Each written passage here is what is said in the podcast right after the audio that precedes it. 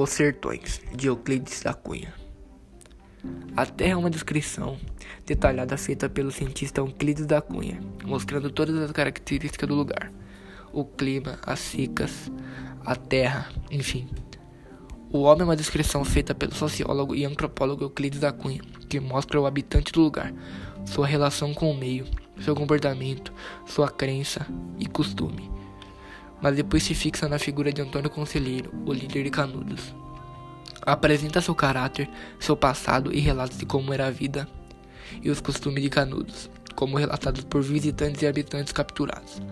Estas duas partes são essencialmente descritivas, pois na verdade armam um palco e introduzem os personagens para a verdadeira história, a Guerra de Canudos, relatada na terceira parte. A luta é uma descrição feita pelo jornalista e ser humano Euclides da Cunha, relatando as quatro expedições a Canudos, criando o retrato real, só possível pela testemunha ocular da fome, da peste, da miséria e da violência, e da insanidade da guerra. Retratando minusculosamente o movimento de tropas, o autor constantemente se prende à individualidade das ações e mostra casos isolados marcantes que demonstram bem o absurdo de um massacre que começou por um motivo tolo.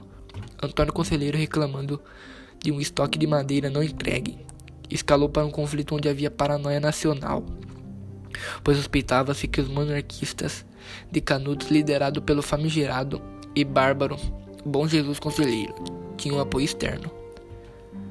No final, foi apenas um massacre violento, onde estavam todos errados e o lado mais fraco resistiu até o fim, com seus derradeiros defensores: um velho, dois adultos e uma criança.